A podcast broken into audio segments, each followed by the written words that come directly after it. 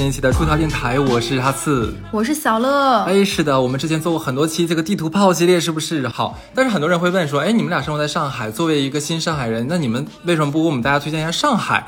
可能很多人对上海的理解更多是来自于像一些电视剧、影视剧里面产生的一种，就是这种摩天大楼啊，然后纸醉金迷这样的一个一个场面。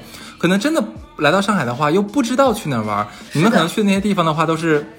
没没有人去的地方，是的，是的，所以这一期的话，我跟小乐要带领大家，真的是玩一遍上海。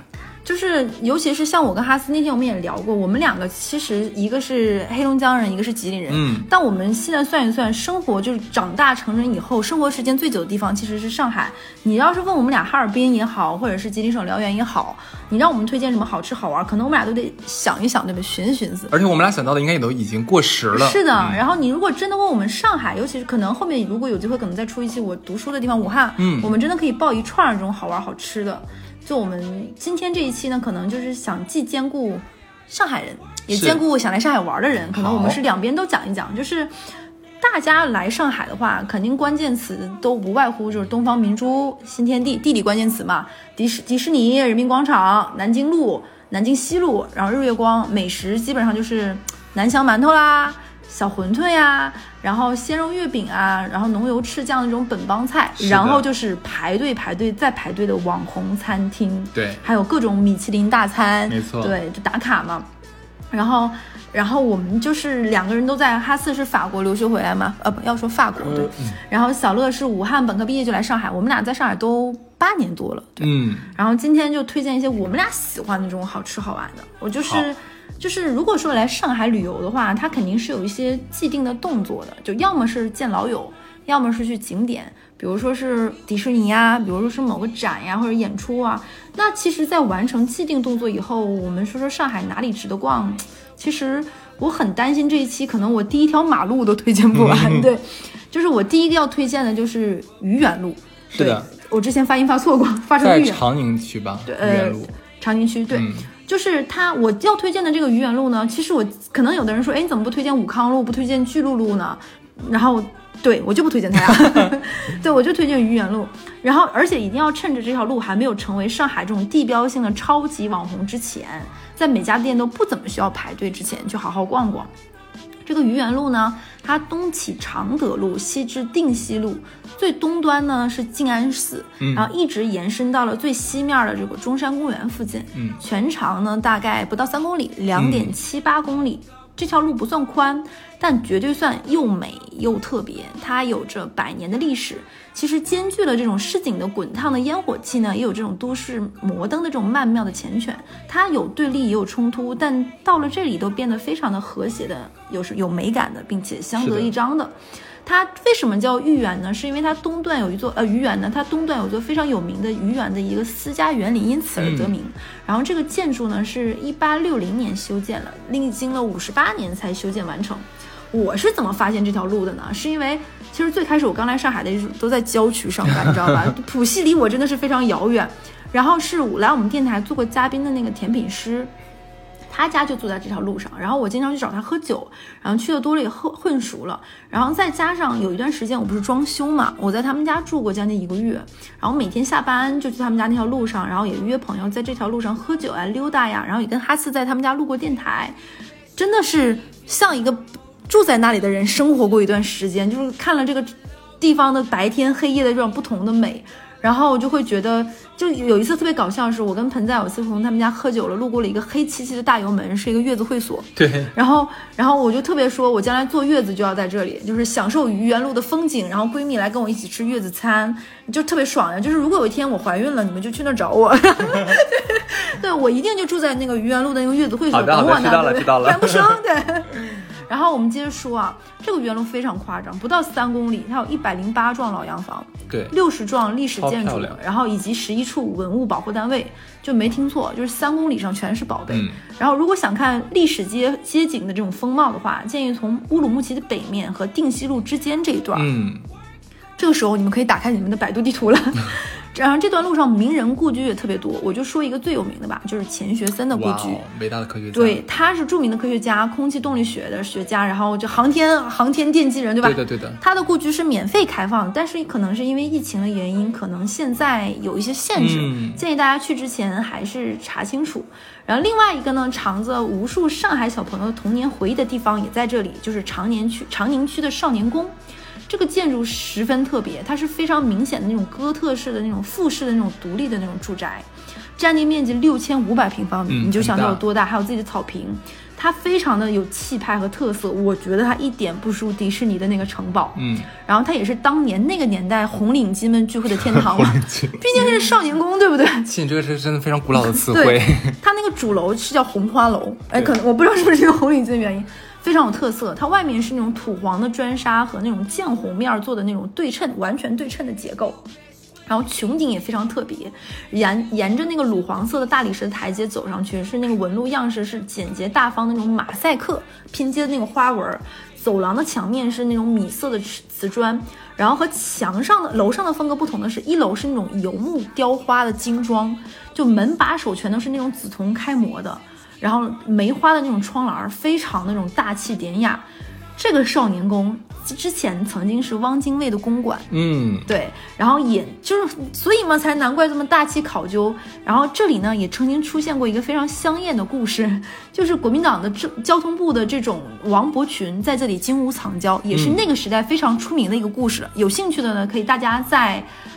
呃，百度上搜一搜，这里就不展开了，不然就是建国前的渣男渣女 这个就不讲了，你知道吧？对。然后其实这里面的建筑特别多，我这里就不一一展开了，就包括很多。如果说这里面保存最完好的，推荐几处吧。第一个就是亨昌里。它是新式的那种里弄，跟老式的里弄是不太一样的。然后中共中宣部的和机关的一个刊物叫做《布尔塞维克》，也在这里是创刊的。嗯，所以这里还是有着这样的一个历史的这种遗留下来的这种风土人情，非常的耐人寻味。第二个呢叫简德坊，就是看过孙俪主演的那个电视剧那个《安家》嘛，就一定会对那个老洋房充满好奇。是的，如果想看这个，你直接来简德坊就看得到，就是最传统的老洋房。然后就是第三个推荐的，就叫涌泉坊，它是建国前曾经是化成烟厂老板陈楚香的老宅，哇，这里还藏着一个陈家花园，然后这几年有修修缮过，是一幢西班牙城堡式的花园洋房，破败老旧，还挺有这种风致的，就是有一丢丢像那个马勒别墅。有一丢丢像，哎，这是一个搞笑的事情，在上海，因为上海有一个别墅叫马勒别墅，对，然后呢，旁边呢又是很多网红店，所以如果说你在旁边的网红店吃饭的时候，朋友问你说，哎，你在哪儿？你说我在马勒隔壁，真的，李诞要给你扣钱，很好笑。其实你看，我说到这里，基本上你要逛街拍照的话，上面这些走走完的话，一个上午就没了。如果你不喜欢这种颇显陈旧的这种气息的的话，你想感受这种城市的喧嚣呢？其实这个上面有公共集市，就是和那种愚园百货。有一次特别有意思，我跟哈斯我们好像去参加另外一个咖啡咖啡师朋友的生日，你直接在下面还买了一件衣服，啊对对对对，就非常好逛，就是又好玩又摩多。就又又摩登，我当时在想，哎，是什么新词汇？对对，就是就就很值得逛，你知道吧？你看前面有老建筑，拍拍照，逛逛街，凹凹造型，然后就可以逛到这种百货，然后这种很很 fashion 的店。这条街上的话，我必须得说是它好逛的点。还在于说你可以买到很多东西，为什么这么讲？上海有很多家像呃，其实有很多国潮，嗯，我们中国有很多国潮品牌，这些品牌可能在网上已经很火了，可是它的线下店一般他们会选择来上海或者北京、成都这样的地方。那在上海的话，这条街上就有非常多家。我们说的这些呃国潮的一些新的品牌，非常好看，非常好穿，你买了之后很难撞衫。嗯，对，这条路上都可以满足你这些欲望，而且有很多的买手店，就是很多就集就所谓的集合店嘛，全球各种各种各样的品牌，通过他们买手，然后挑选一些好看的衣服，在这个店里面，你能你也能买得到。而且这个店里面，我记得我当时跟你逛还跟谁逛，它上面有一些卖像小礼服一样的店。对的，这些店的话，因为上海这边你知道的，上海啊，就像你们想的那一样，现在很多的 party 啊，对不对？对。这个时候很多女孩子需要有这样的买衣服的地方，这条路上也能满足你们。你不是跟我是跟你之前来录过电台，在国外又疫情期间的那个，想起来了，想起来 Diana，Diana 一起对的对的。所以这条街上真的是又充满了真的是老上海的味道，因为有很多的老洋房，很多的故居。又充满了就是说新时代的，你可以买到很多新鲜东东的这样的店铺。就我觉得只有在上海的这个马路上，你才能看到这样的一条路，就该有的都有，然后两种东西都交融在一起。是的，我觉得全中国应该真的只有上海才能产生这种情况。就你可能看左手边是高楼林的大厦、摩登大厦，可右手边的话是那种石库门的老弄堂。对，嗯，然后我们刚才推荐完这些东西呢，肯定会饿了，对不对？然后我们说一说这种 对愚园路值得吃喝的店。这个街上的咖啡厅随便喝，就每一家都秒杀连锁的咖啡厅是。就是有有几个比较出名网红都不介绍，你在网上一搜都搜得到，可能价格都比较辣手。就一杯咖啡，其实我觉得跟皮衣的价格也差不多，四十、到五十块钱一杯，嗯但确实都都是很好喝的店，但也确实是略小贵了一点点。那我们就不推荐咖啡这一趴了，嗯那我们推荐吃的，就是这条街上，如果说只是吃个简餐、披萨这一类的话，我有一个推荐的店，就我跟你好像有一次吃过，就是你请我的叫做小猪意大利餐厅旗舰店，嗯，是的，它开在御御苑路里面，然后它是在园区里，不沿着马路，你可能路过的时候都不太会注意到，你可能会走错。但是它的门口是我全上海最喜欢喝酒的地方，嗯，对，所以我是不会走错的。后文推荐那个喝酒的地方，因为小乐只想去那边喝罗曼尼康帝。对，这家店呢非常适合和有孩子的朋友约会。啊，就比如说你逛这条马路带小朋友，因为小朋友吃饭的口味无外乎是那种热腾腾满满的那种芝士啊，浓郁的那种意面呀、茄汁肉丸，这都是小朋友最爱的东西嘛。然后大大朋友们，就我们这大人喜欢酒，对酒精，对 对乙醇，对对，我们要熏，我们要醉。对。大人们喜欢的这种羊排呀、什么焦糖布丁啊、什么牛果塔塔呀，配上两杯这种意大利的白葡萄酒啊，就是大人也很开心。是的所以这种既有这种家庭聚会的这种氛围，也有这种单独小酌一杯，然后环境也是相对开阔的，然后价格也非常平，它有一些套餐也其实蛮划算的。如果想正儿八经的吃顿这种环境好的这种美感的这种稍微有点仪式感的这种西餐的话，我推荐另外一家叫鱼社的。愚园的愚，然后旅社的社，愚园鱼社，它的英文名叫 Together。这家店呢，装修是那种冷冷的那种大气风，然后不是那种叙利亚战后风的那种大气风，对，是那种简简单简约又时髦，但你不觉得很琐碎？嗯就很多店很很喜欢摆一些很花哨、很花哨的那种小零，就鸡零狗碎儿，你知道吧？是的，他们家就没有不琐碎，挺高级的。然后你想要做，他餐厅里有自己就撑伞的院子。其实这个季节的上海还是可以晚上乘着一风在院子里吃饭的，很舒服。如果你想私密一点的话，餐厅里有一些有一些位置，然后它的空间非常的大。我说的大是你用餐的空间，因为经常有一些西餐的那个小餐桌贼抠搜，就一个小桌很小，他们家不是，但是他们家服务的那种亲疏疏密度也会让你觉得非常的舒坦。然后可能他们家要提前电话预定一下，最好是提前一天。然后我跟两个朋友分别去过两次，然后撸了一下菜单，唯一的问题就是他们有一两个菜的餐具配的奇实在是有点奇怪，就是那种搪瓷的那种类似于小铁盘儿，有点像啊韩餐的，对。除了这两个餐具让人很不舒服之外呢，他们家的生牛肉塔塔和牛排，还有甜点都非常的有特色，非常的推荐。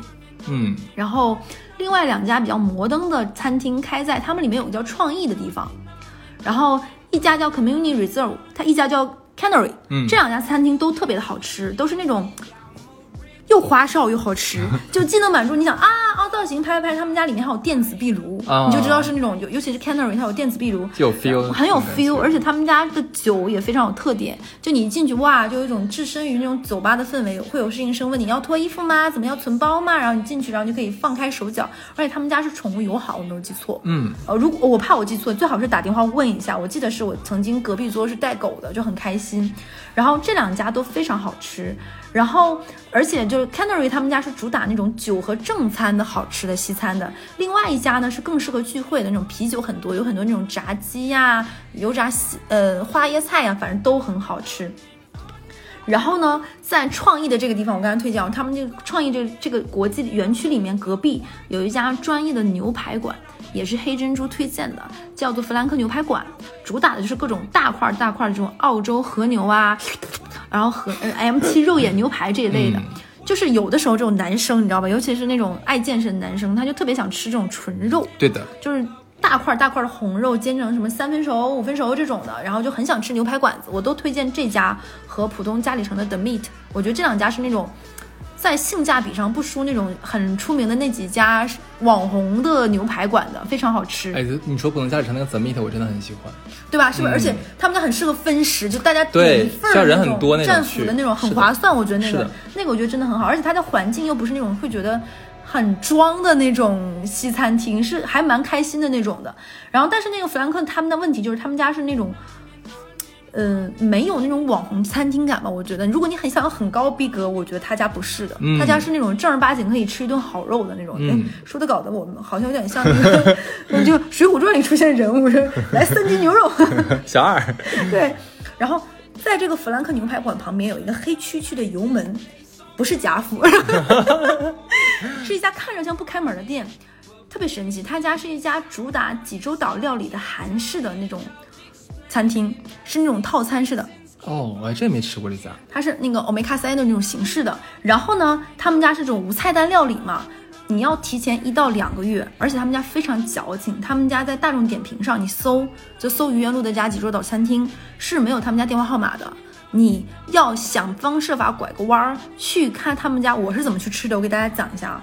我是想吃这家济州岛餐厅，是因为我一个韩国留学生的朋友说很好吃，怎么怎么样，吧吧，我就听信了这种 安利，就他们可能没泱泱没有我们泱泱大国美食文化，对吧？就是也真是，然后呢，我就大众点评去看看完之后找一个。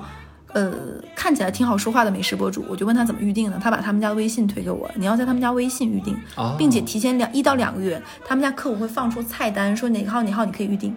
他是私厨吗？这个的嗯，其实我觉得他们家是走这种网红调性的，一进去大概也就八个八人位吧，嗯嗯，一天晚上就坐这么几桌，也不翻台的。然后，如果不怀揣那么高的期待值，我觉得是值得一试的。而且他们家会根据不同的季节限定，会去更新他们家的菜菜单。酒端酒单不算丰富，但还算可以。他们家老板跟哪个呢？就跟上海之前有个很出名，说他们家服务生很好看的餐韩国餐厅，你知道不？哇，猛男那个 是一个老板，对，哦这个老板是一个非常帅的韩国欧巴，非常有经商头头脑，嗯不输之前武康路上开那个网红面包房那个老板的那个法国人，非常能赚钱，在国内。然后他跟那个现在前台很出的那个贝勒，他们都是一家的，所以其实你如果吃订不到这家，去吃那个前台那个贝乐是一样的，没有什么区别，对。然后你也看不到那个帅帅的老板哦，对，米其林的那个餐厅福一零三九也在豫园路上，但在园区里。然后不过这种人均千元以上的，就是肯定要提前预定的。你说好吃不好吃呢？我觉得见仁见智，更适合招待了。我觉得这种对对对对对，不适合我你这么一说，大家都懂什么意思对。而且这条路上呢，我刚才说这种东西其实都不算网红，我前面说的那种，然后也有网红面包店。最近上海，我觉得是排名前三的网红面包店。呃我觉得它应该用，它就应该是四川四川话变成的英语，巴士巴士的版，就是它的英语就是这个这个这么个发音的，巴巴斯的班，对吧？是不是就是 是不是？我就怀疑它是根据那个对，我个人最喜欢的上海的面包店叫 MB 啊 MBD，就叫 MB，就是面包店的拼音前缩写。啊，面包哦，哦是我觉得全上海最好吃的面包房，没有之一，哦就叫面包店的拼音。这家就是网红餐、嗯网红面包房，我一点不推荐。它不但不好吃，态度还很傲慢。我去之前有一个好朋友特地去排队帮我买，他们家有什么巧克力戚风蛋糕夹一块芒果，还有戚风蛋糕天戚风蛋锅蛋糕夹哈密瓜，你知道吗哎？呦，不想吃了已经。就是很网红，然后点评上很多人拍照很好看，但是我估计它不是现做的，它是冰箱里做的。我咬一口是有冰茶的，你知道吗？嗯就它是选的芒果很好，就是肉很很肉感，但是你觉得不值得拍这么多对，也不值得这么就没有必要，而且嗯价格有点偏高，就是纯粹网红，真的只是好看。而且他们家最开始因为不让拍照嘛，嗯，还出现了很多纷争和骂战。哦，然后呢，我不太推荐这一家，我推荐的是另外一家在街角，因为我小的时候很多那种韩日本的电影会有什么街角的面包店啊、街角的咖啡厅呀、我对于开在十字街口的这种店，两面都是玻璃啊玻璃橱窗的这种感觉，实在是太有幸福感了。我这里推荐一个叫 One Pigs Fly，嗯它之前叫做粉猪侵蚀，嗯然后他们家就开在愚园路的一个十字路的街角，然后两面的大玻璃窗都可以让阳光铺满整个的这种窗，就窗户那个地方。然后你可以在周末的下午，其实现在生意有点好到可能没有位置，是然后你可以找一个靠窗一点的位置，然后点点吃的、喝喝喝的，和朋友聊一个下午。他们家招牌的是蛋糕卷，对，很好吃。是蛋糕卷儿、瑞士卷。对他们家之前最喜欢的一款，我希望他他们能听到我们电台上架，就是他们家芝麻黑芝麻那个，让他们下架了。对我只吃过一次，还再没有买到过。就我觉得那个真的是很好吃然后新出的一款，有点结合中式糕点生生广联那个味，还广深莲的那个味道，我觉得也很好吃，很浓郁，很扎实，有种老式糕点的那种感觉。而且他们家新品的话，有个蒜香黄油味的司康，嗯，呃上次好像我们一起吃的吧？对，那个真的超好吃。还有一个他们家七块钱一个的那个海盐小面包，七块钱，哇塞，真的很值。就基本上你跟罗森有什么区别呢？我觉得它是豫园路上的豫园路上。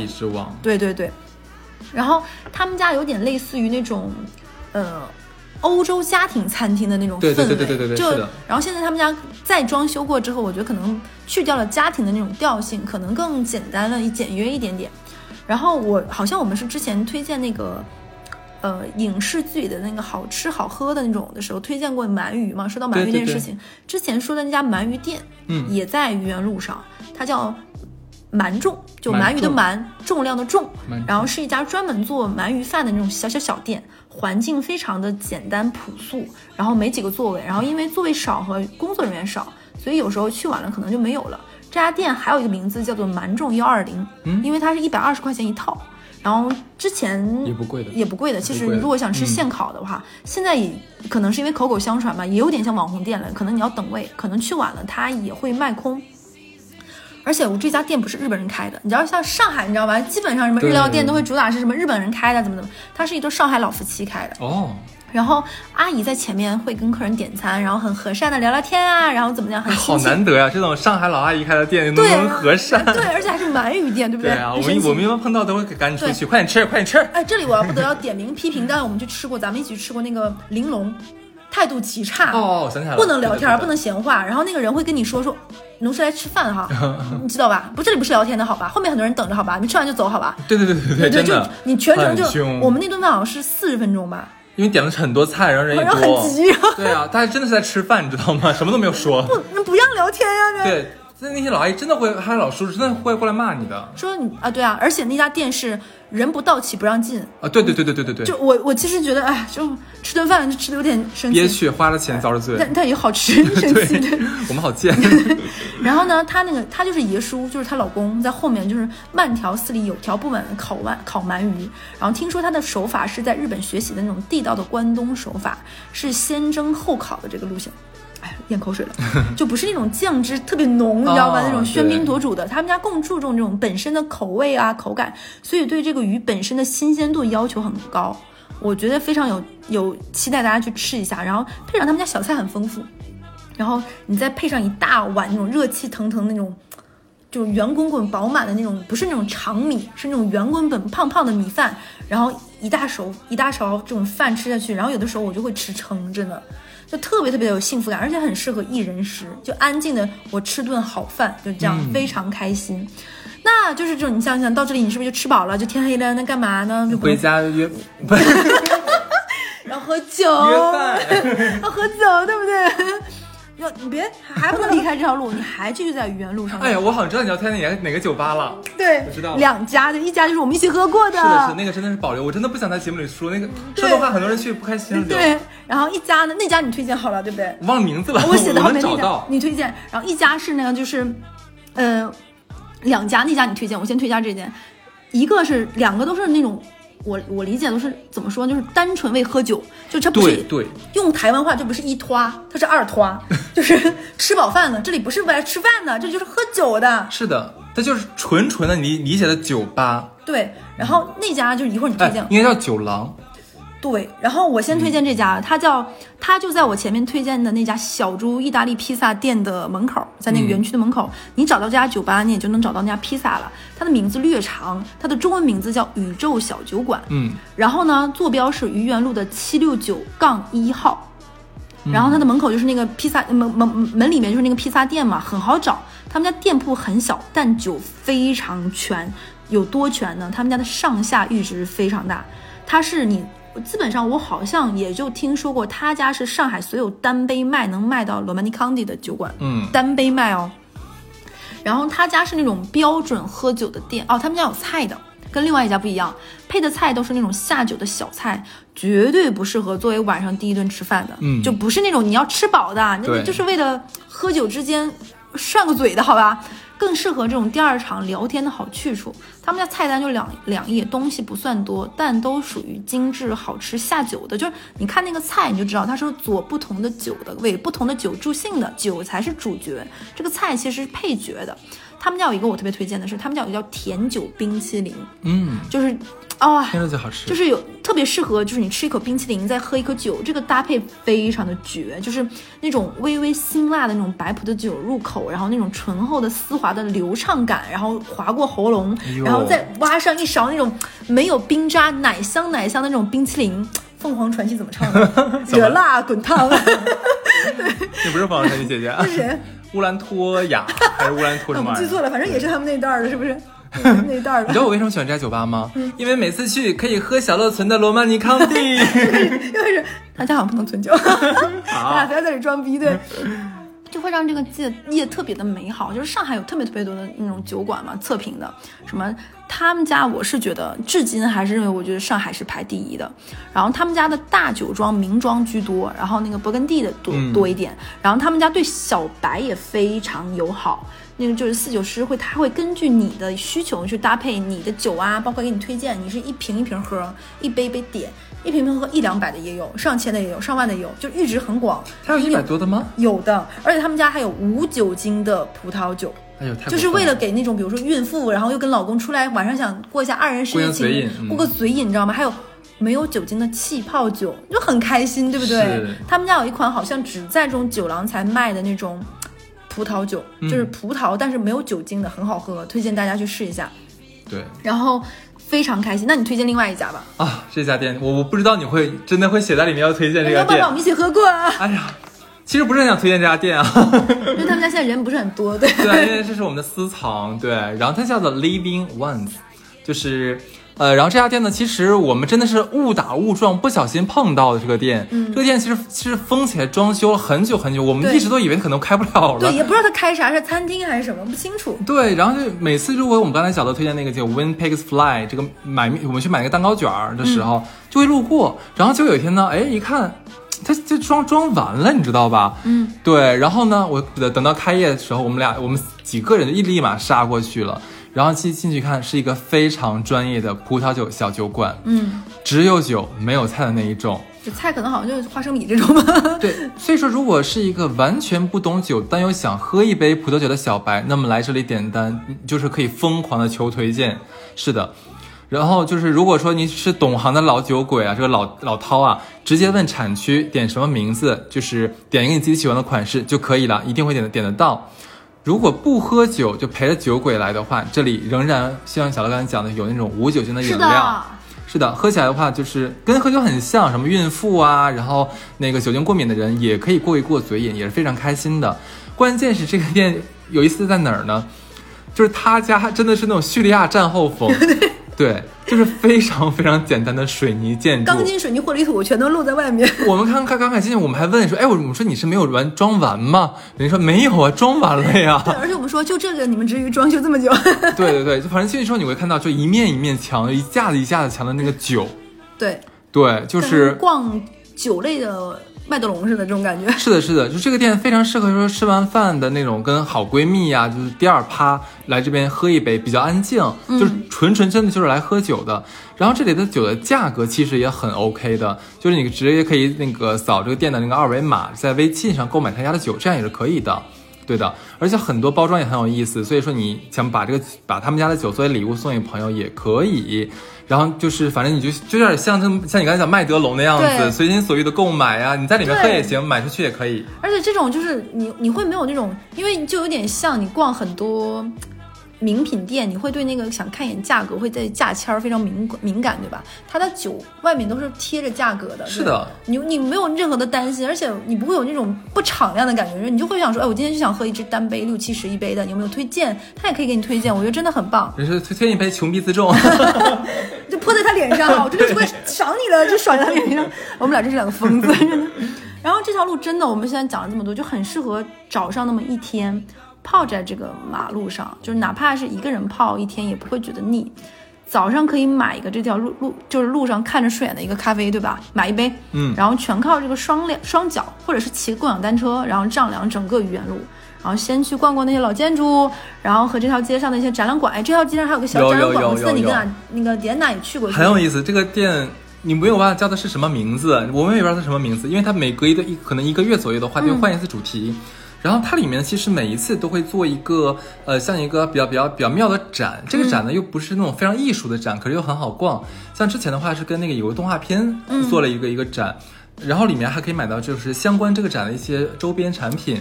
所以这个小店又很小，可是每一次它在里面装修又会觉得非常的很用心，对。你会感觉小小的一个店里面，它居然装的就像个迷宫一样。嗯，你你竟然可以在那个小店里面搞很久，所以这个是很妙的。嗯，继续吧。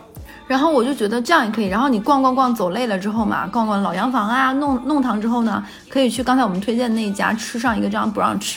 他们家那他们家的这个店很有意思，就是他们家的意面会搭配两片面包。我觉得这个就我第一次其实我会有问那个老板，因为那老板是个温州女生嘛，蛮爽气的。我说为什么会搭，就是你意面是碳水，你还搭配两片面包是为什么？嗯他跟我说是因为很多老老外他是为了不浪费，意面有很多的酱汁，它是酱汁是很浓郁的那种意面嘛。他说那两片面包是为了蘸那个意面，就是底下那个就有点像咱们小的时候吃馒头蘸那个鱼冻鱼汤儿的那个感觉，嗯它是为了把那个酱汁吃干净的。所以我觉得这个搭配会让我对这个店的好感再次 up，就觉得是一个还蛮崇尚、蛮自在的一家店吧。对，然后吃完这个呢，你就可以逛逛刚才就是就是哈斯买过衣服的，你就可以跟哈斯买同款了。然后去逛逛那个集市，然后它有很多的那种潮牌店啊，这种店铺，一家一家逛起来还挺有意思的。然后我要说一下，这条街的晚上很适合逛的一家店是一家卖灯具的店，啊，我知道应该叫 Calix，应该这么读，呃，不是那个喝酒的 Calix，嗯是 C L E X。这家店的特色是什么呢？一定要晚上去，超级美。它是一个荷兰的品牌，你在淘宝上搜 C A L E X 也搜得到。然后呢，他家非常适合作为送朋友的乔迁新居的礼物。嗯，然后我们家那颗那个紫色灯我指给你，嗯也是他们家好像两百块左右。哦，但我觉得很好看，它里面打开紫色的这种灯的那个灯泡里面是一个心形的那个那个灯灯丝，灯丝，就真的很好看。从灯从几百到几千都不等，然后款式都很特别。然后因为它是，然后大家晚上你你路过的时候，所有的店都是。差不多千篇一律、大同小异的，他们家摆着一个个不同的灯具，在晚上是亮的，就特别特别美好。然后呢，他们家在疫情期间的时候，是只有他们家是亮的，就所有的地方都是黑漆漆的，只有他们家闪着那个光。然后老板是说，是因为希望疫情期间能用他们家那个灯的亮光去能够，照亮大家在疫情对下的阴霾，就是让大家有一些温暖，然后有一些明快。真好。然后呢，这样逛累了之后呢，你就可以去吃那个蛮重的鳗鱼的，对，一百二十块，然后再去刚刚哈斯说的那家酒吧喝一杯。然后这条路上呢，还有很多额外再说说，这条路上还有很多服装店，哈斯也推荐过了，还有一家花店，叫做小野花房，嗯，野就是野野菜的野，我我再说野人，然后小野人，很奇怪。小野花房很适合做一天收尾。你说一天逛完街，开开心心再买一束花送给自己。然后这家老店的老板也很有趣，我觉得这家店上很多这条街我很喜欢逛的原因是，因为这条街上的很多店的老板都很有趣，然后。是一个小仙女，然后把店布置的又精巧又复古。然后我因为买过几次花，就加了那个老板的微信嘛，然后我就会经常没事的时候扫他微信的朋友圈，太有幸福感了，都是非常有创意的那种，非常好看、赏心悦目的那种花束，然后都会看一下，都会觉得心情很好。然后这里面我要跟大家说一个这条街上的我的困惑，这条街上有一家店叫红文馆，红就是红利的红，然后文就是文化的文，这家店我从来没有看到开过。就是我不知道这家店是干什么的，我从来没有见过一次开门。它是个摆设。然后我每次问朋友这是一种什么店，我朋友都说啊洗钱的，这种一定是洗钱的。我说他都不开门，洗什么？就如果下次谁路过那个愚园路，嗯遇过遇到了这个红文馆，帮我进去看看他是干嘛的。对我从来没有看过他开门你让门。朋友们进去撬门吗？然后我我很害怕，就是因为那个店看起来古色古香的，对不对？可能是卖古董的，可能是卖文物的，啊有可能，有可能，对专不对？对一些客人开门。对，然后结果我骚扰了人家，就是无数就是我们电台的粉丝，你干啥的？你干啥的？对，完当当时打电话给我们，哎，是说到电台吗？告诉你这个店干嘛的？洗钱的。我们真烦人，对。然后呢，其实我觉得上海是有很多这种有滋有味的小路，会值得去一一探索的。是的，然后最近浦东不又开了浦东美术馆嘛？然后我跟哈瑟也可以约着去看一下，还有宝龙美术馆啊、西安艺术中心啊，还有浩美术馆。浩美术馆很棒。浩美术馆我一直认为是我们浦东在没有开浦东美术馆之前为数不多浦东的艺术的。对。现在哪之前有那个喜马拉雅美术馆。但是就是那个建筑实在是有点奇怪哈，不是因为这个老板是做地产出身的嘛，他可能不是特别懂到底他想表达什么，有点奇怪。他就想做成喜马拉雅的样子，但是他就就是因为我们之前我之前的很多工作需要就是提前看展厅，然后看怎么动线安排嘛。对，我们所有人都觉得喜马拉雅的展厅是最难搞的，就是他。你的施展空间很小，嗯，就是你你比如说是开发布会也好，搞活动也好，它是我们觉得最难下嘴的一个地方。说大不大，说小不小。对，然后它的高度你知道吗？它的高度各方面也不行。你如果去它，还不如去那个展览馆浦东那边，也不如去中那个中国中华艺术宫，然后什么都你为什么就只有外面好看？我是搞活动是在里面，其实是的，它是一个令人很困惑的地方。对，哎，浦东好像最近开那个太古里了，第三家太古里。超多人，据说，嗯，太多人，人巨多。然后我上次是跟我开面馆的那个学长嘛，然后还有他的伴儿，然后一起去了。我学长，你妈的，让我在电台出轨。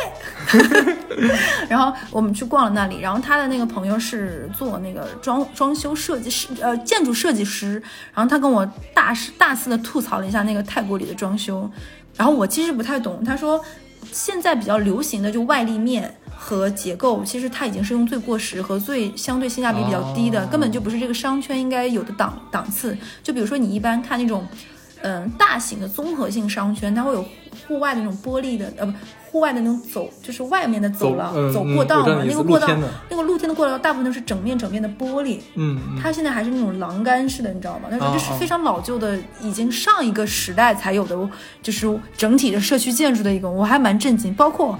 我上次去了一下，不得不吐槽，它的地砖超级丑。下次大家去了那个太古里的时候，记得打看一下它里面的地砖，嗯，有点像用了很久之后的碎了的，加上脏了的，有点就是像有点锈了的那个 Tiffany 的那个蓝和绿的结合的一种奇妙的颜色。太古里的设计师现在想杀了你，真的？对对，我就值得一打卡，就是而且值得一打卡，而且它的招商也很有趣，你知道吗？就比如说你去一个地方，你会想说去和你。之前去过的一些综合性商圈不一样的东西，就会有一些不一样的店，比如说逛太古汇，对不对？嗯，它会有一些不不一样，就比如说你喜欢逛的几个香氛品牌，对对对，它可能店只在那里有。不过，比如说普呃浦西新开那个 O N O N E 吧，对不对？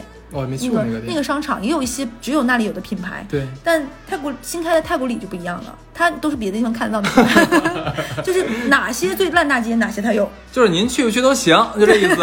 我真烦，你知道吗？给大家拔草一样，对不对？然后呢，其实还可以去，如果喝酒的话，上海这种喝酒太多。就放的一五八一定推荐。我真的觉得上海是一个跟东京一样可以消费的地方，超就是钱不够花，真的真的不够花。想消费的地方太多，而且如果你是那种爱喝酒的人，上海是可以尝各种那种鸡尾酒和 whisky 的那种天堂。嗯，就那种亚洲前五十，上海有好几家这种酒吧，比如说很出名的那个 Speak Low，就是它也很出名。然后还有那个 Sober，也是很出名的一些店。然后还包括我这里推荐的一个是什么呢？是风呃。应该是张园那边的一家店，叫 O G，就 O J I，它是一个日本人开的一家，就是那种专门卖 whisky 和鸡尾酒的一家店。它晚上八点之后才营业吧，然后因为它就很像你在银座，就是日本看的那种，就是那种喝酒的地方，是风格调性跟那个也很一致，包括装修那种暗暗灯光，然后那种深色的风格也很相似。就是它的单杯其实比一般的店稍微贵一点，大概是一百五往上走这样的价，真的挺贵的。对，但是 Speak Low 也很贵啊，而且你还要从一楼喝到二楼，喝到三楼排队很多人，所以我觉得他们家是真的蛮好，蛮值得一试的，很好喝，不是那种阴阳怪气的，是真的蛮好喝。然后上海也还有很多那种各个国家的餐厅。哎，我刚刚要说，天呐，你你要推荐哪家吗？我倒没有，你先说吧。我先推荐你，你先想着。我推，你上海有很多很奇妙的，比如说尼泊尔餐厅，嗯。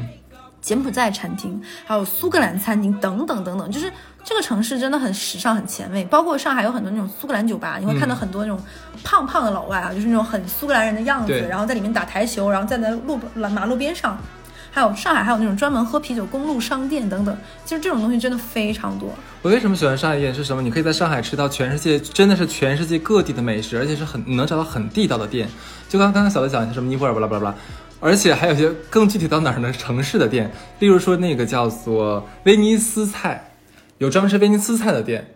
但那个店非常非常非常非常的贵，它人均是四位数的。可能在这船上吃，没有没有没有，它是在店里面了。就是对，像一般比较高档的，像那种西餐的比较具体的那种西餐店的话，基本都是人均要过千。对，而且上海其实开了很多很。很妙的店就是它是可能是日本人主厨的法餐，对对，就其实真的很好吃，对，所以我觉得就是上海在餐饮的这个细分领域上，就可能有的人说什么上海是四不像，什么都有，其实什么都不像。其实我觉得上海。反倒其实做的还蛮保留原汁原味的，可能辣这个辣度是有降低了。这个我我跟你讲，就是我我那天跟你讲过吗？我我每个月的消费，我真的还没有脱脱脱贫。恩格尔系数极高是吗？对，我跟你讲，我在我在每个月的花销里面，吃是我的大头。真的，恩格尔系数超高，真的太高。你在上海基本上是很难找到，就是两个人正正经经吃一顿饭，人均在一百五以下的正经吃饭，就不是说奢侈。就哪怕是潮汕牛肉火锅，对，或者是两个人去吃一家点两个菜的店，不是那种街边店，只是商场里的店，酸菜鱼也要三百块钱，两个人吃下来。就是我会觉得我的消费观可能有点有点。奇怪，你知道吗？就是我买衣服的话，我可能哎呀算算价格，这好像太贵了哈，这么贵。但是我吃饭的时候真的不看价格。对，吃饭就要吃的开心。对对对对对，所以说每个月的花销在吃上面真的太大了。之前有个人听我们电台，也是应该是东北的听众吧，说听了我们电台，然后他又给客服留言说去推荐了我们某一期推的那个上海那个齐齐哈尔烤肉，他去吃了，他很开心，就吃到了，尤其说里面的酸菜啊，非常有老家的味道。是。然后这里面嘛，我再推荐一个我闺蜜家附近的一家叫做鹤香东北菜。哎呀妈呀！荷香，那鹤香就是齐齐哈尔哦，是吗？对啊，也很好吃那家，就他们家那个草帽饼，咱们上次去吃的，我已经很久没有在上海吃到过草帽饼了。草帽饼我也没有怎么吃到过，所以我觉得其实上海就是一个非常包容，就是你可以吃到，而且我这里要提示，虹桥机场。是可以，你直接买到 Shake Shake 的那个汉堡。对对对对对对。你根本就不需要在市区里去在新天地排队吃那个东西。你最后如果是虹桥机场的飞机，你在上飞机之前打包一个去吃就完事儿了，根本都不需要的。哎，我有朋友就是从那个虹桥机场坐飞机回他那个其他地方，忘哪个城市了。他真的，他的朋友知道之后，让他带着 Shake Shake 上飞机，拿到拿给那个城市的他。那倒不至于，他真的真的真的。但是但你不觉得这样很方便吗？就是给大家推荐一下，你可以这样的方式。其实我们并没有觉得 shake shake 有多么特别。我也没觉得，其实我很多，我还有 pink，我也觉得很很一般。还有那个 f e l guys，我也觉得很一般。其实我一直以来最爱吃的是卡乐星啊，卡乐星是是我一直以来最爱吃的汉堡，而且他们家里面。之前别人家是不太有，那里面有一块炸烤整个完整烤好的凤梨圈。啊啊啊！他们家那个照烧凤梨鸡腿堡，我那个是我我我那个也是我最爱的，太好吃了。我有一次还特地去了那个美罗城里面的那个卡乐星，就是为了吃这个。我给大家拔个草吧。嗯，前两应该是前年还是去年最火的一个一个美国过来的牌子叫做 Pop Eye。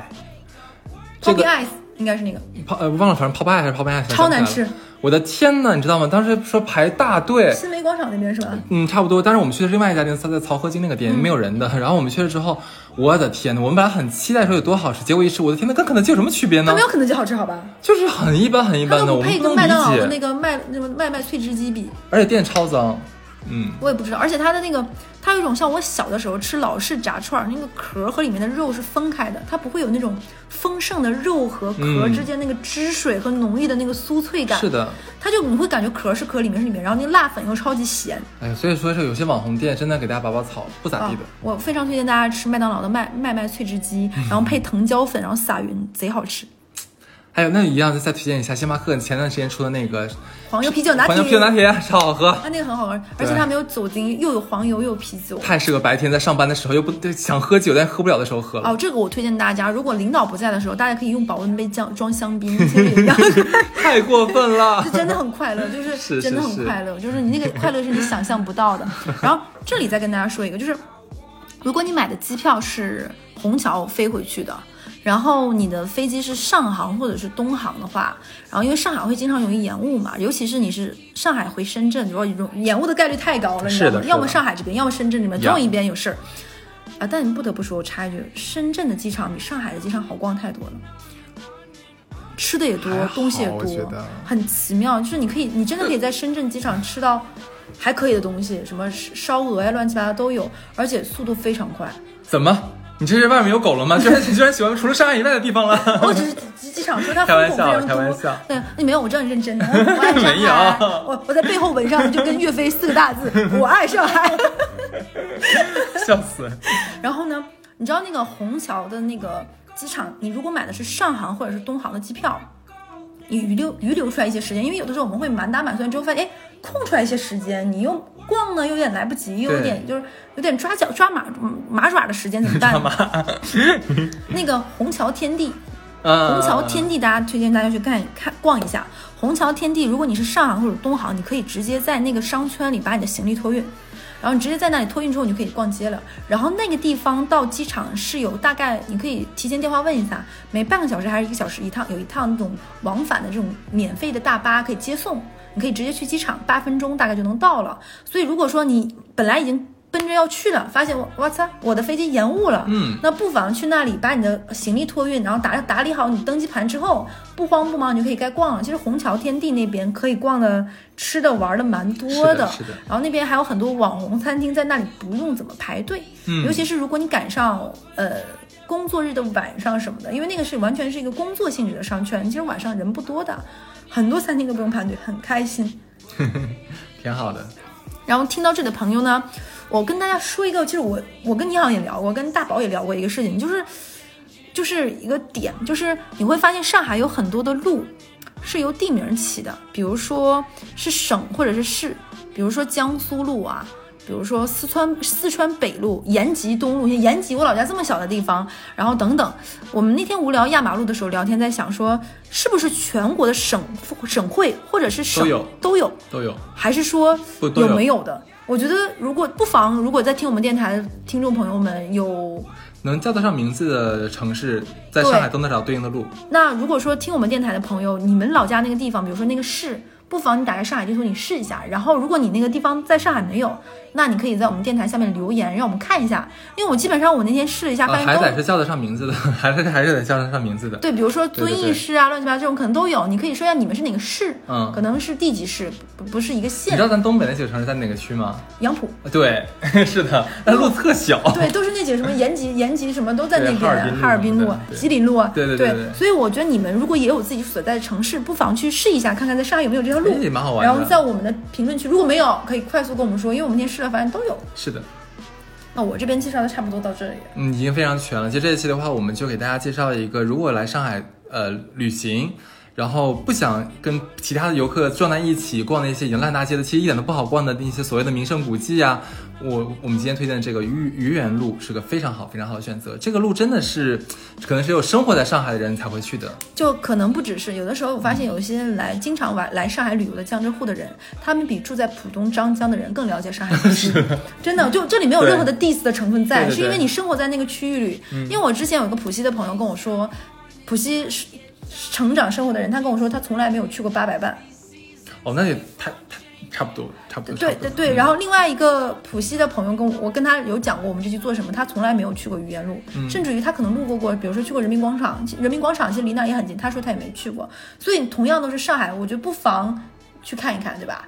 然后你呃张江的朋友们，不要赚了那么多钱就不出来玩，好吗？是来逛一逛，那这一期差不多到这里，好的，欢迎来上海，拜拜。拜拜。